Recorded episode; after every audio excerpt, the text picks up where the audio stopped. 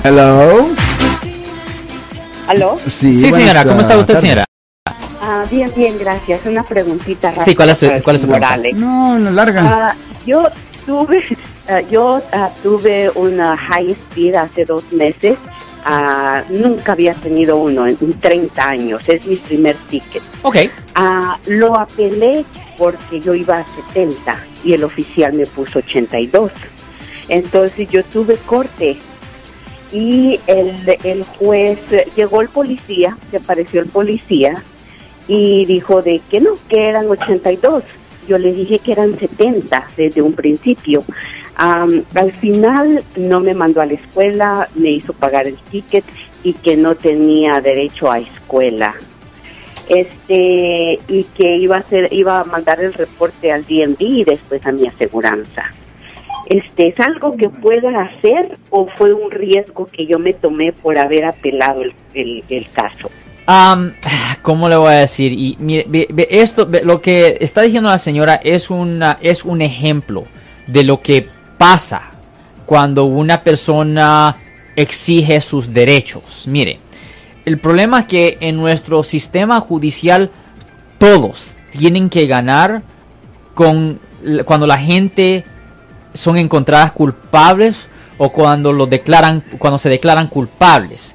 So, el problema es que a ellos no les importa si usted en realidad es inocente o culpable. Si ellos creen que tienen suficiente para convencer a quien sea a la culpabilidad de alguien, o mejor decir, a, a engañar a un juez o a un jurado potencial de la culpabilidad de alguien, aunque no fuera verdad, ellos proceden con el caso. So, siempre es riesgoso, siempre es riesgoso a pelear con el policía. Muchas veces lo que se hace en, esas, en, en estas situaciones es que se hace un trato, un arreglo con la policía para que le den a la persona un- una modificación de los cargos para que no le pongan por lo menos los puntos en el Ajá. record de manejo.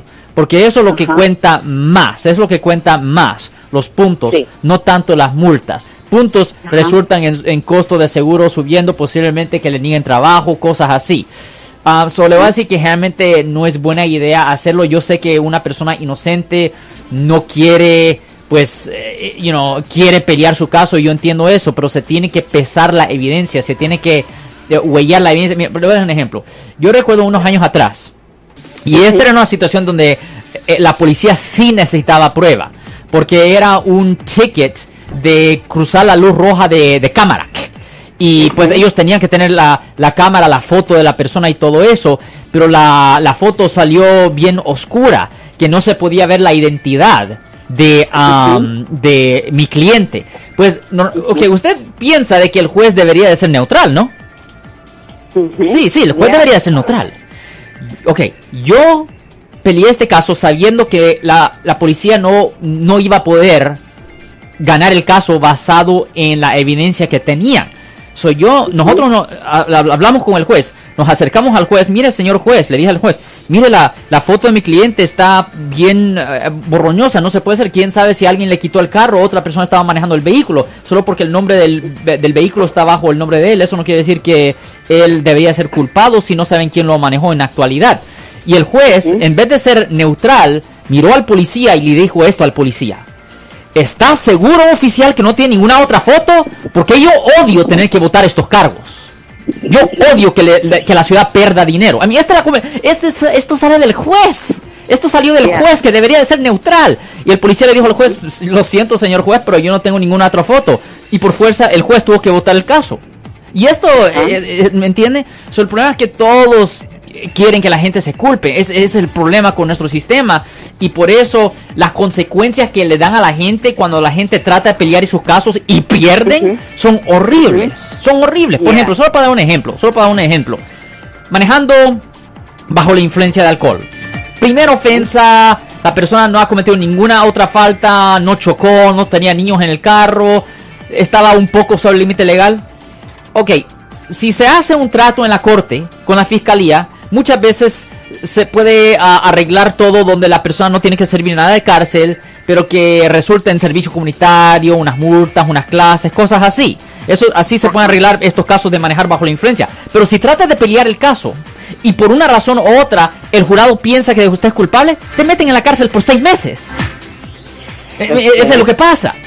Es, es gran riesgo apelar estas cosas muchas veces, señora.